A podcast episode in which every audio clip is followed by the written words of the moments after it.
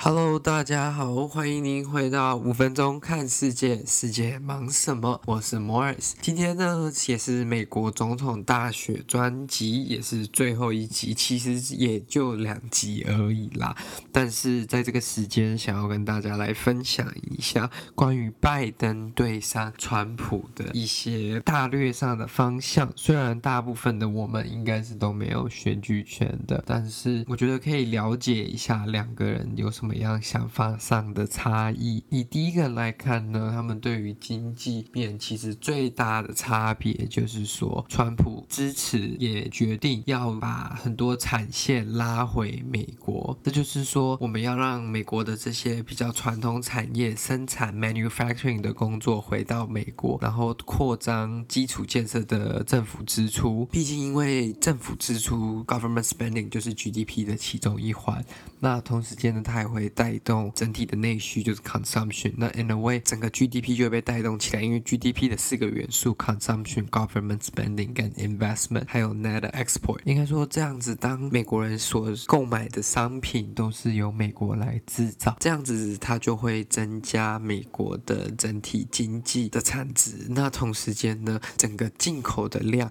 也会减少。那对于自己的经济，当然是会有一定的帮助。那拜登呢，反而是说他也要用类似的想法，但是不是投入于基础建设，反而是投入于一些比较新的产业，例如像绿能、高科技产业、长照产业等等。那这个跟川普就比较不太一样，因为他们本身他们支持的一些概念跟经济结构就是不太一样的。那川普在税务这方面呢，他有一个很大的差异，就是他认为大家为什么没钱，还有很大一个原因就是。是 The government is taking too much，美国政府抽太多钱了。事实上是也没错啦，很多人其实收入不要到太好，其实很大一部分都已经被政府的税收拿走，而且他并没有拿到应有的回报。就像在欧洲，虽然你缴很高的税，但同时间政府提供很多不同的服务给你，你的基本上医疗也不用付钱，子女的教育也不用付钱，等等很多的社会福利。当然，在美国，其实这些东西还是得自己再来付费，所以同时间你那是被剥了两。层皮，你先付钱给政府，接下来你还要自己出钱去享有这些社会福利，这就是一个很大的差异。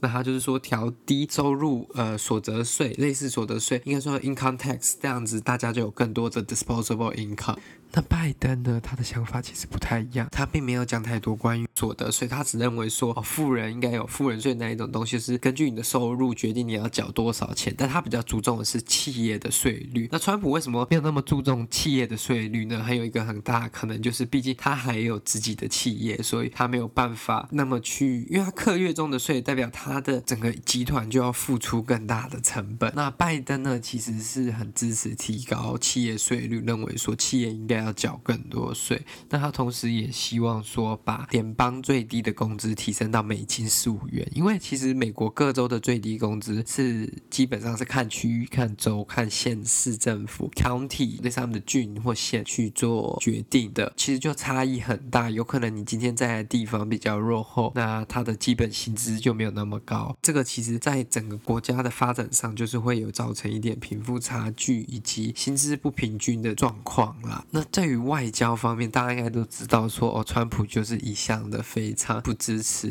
中国。应该说，他认为中美这个贸易战应该还是很值得继续打，因为。中国一直以来的贸易顺差导致美国的贸易逆差，其实造成很多美国人的损失。就是说，不管是美国人失业、美国人收入不振，或是美国的一直 trade deficit，就是贸易逆差这样子。那其实我觉得，川普这个东西其实也是有政治性的目的，不是经济性的目的啦。因为另外一者的贸易逆差就会成为你的贸易顺差，那你的贸易顺差就会的成为别人的贸易逆差。当你是一个贸易逆差国的时候，其实你的人民通常代表他们过得比较好，他们才有办法去购买或者是进口这么多的产品。那这个就是说，你把这些钱拿来换取到这些产品之后，这些钱回到了那些国家，在整个世界国际金融来说，它其实就是一个 cycle。那应该是要用其他的方式来矫正这个贸易逆差，应该是比较 structural 的、比较整体结构性的经济问题，而不是这种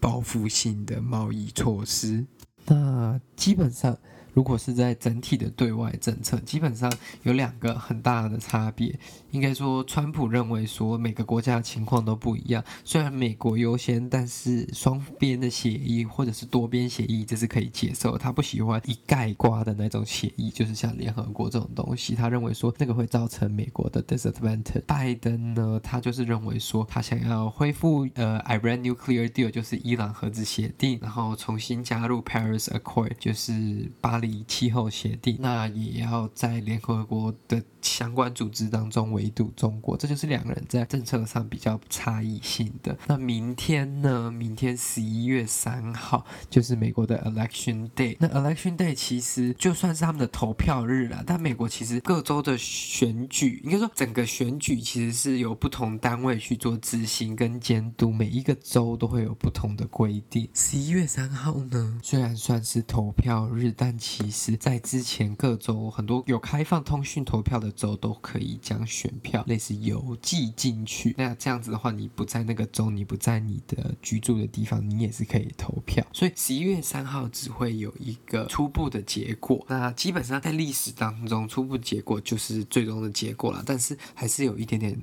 呃不同的步骤要被 process 的，就是像过了十一月三号到十一月二十三号之前，各州有基本上所有时间去收到邮寄投票以及确认这些邮寄投票。那基本上到十二月十二号之前，各州就要确认那一周的投票结果。那十二月十四，各州的选举人团就要投票，因为他们并不是用一人一票这种方式，他们不是 popular voting。因为如果 popular voting 的话，基本上拜登就会赢，因为在人口比较多的像纽约或者是加州这些地方，他们呢就有绝对的优势，所以才会有选举人的这个制度。但是选举人呢，基本上在超过八成的州，其实都要按选民的意思。所以假如说加州今天所有的选民，不管他是六十趴支持民主党，还是八十趴支持民主党，比较多的那一方，所有的选举人的票都要直接投给较多数的那一个政党。但是也有一些州是会 based on ratio，就是说，假如说六四比例，那这个州拥有的选举人票就会变成六四分这样子。那基本上这些是一些比较 procedure 上的东西。那到十一月，呃，到十二月底的时候，十月十四号基本上就确定的结果。那一月六号呢，就会有国会两院参众两院召开一个联合会议，那就会确认选举的结果。然后明年的一月二十号，新任的美国总统就会宣誓就职。那究竟会是谁呢？这个就是一个非常好的问题了，我们就一起期待看下去。但其实对我们来说，最大的影响就是说，政治上会怎么影响我们，经济上会怎么影响我们。我觉得这两点是我们要去思考的。但是呢，我们也只能袖手旁观，没有太多事可以做。所以说，我们好像只能 sit back and relax，就是 watch the show，就是看看最后结果怎么样。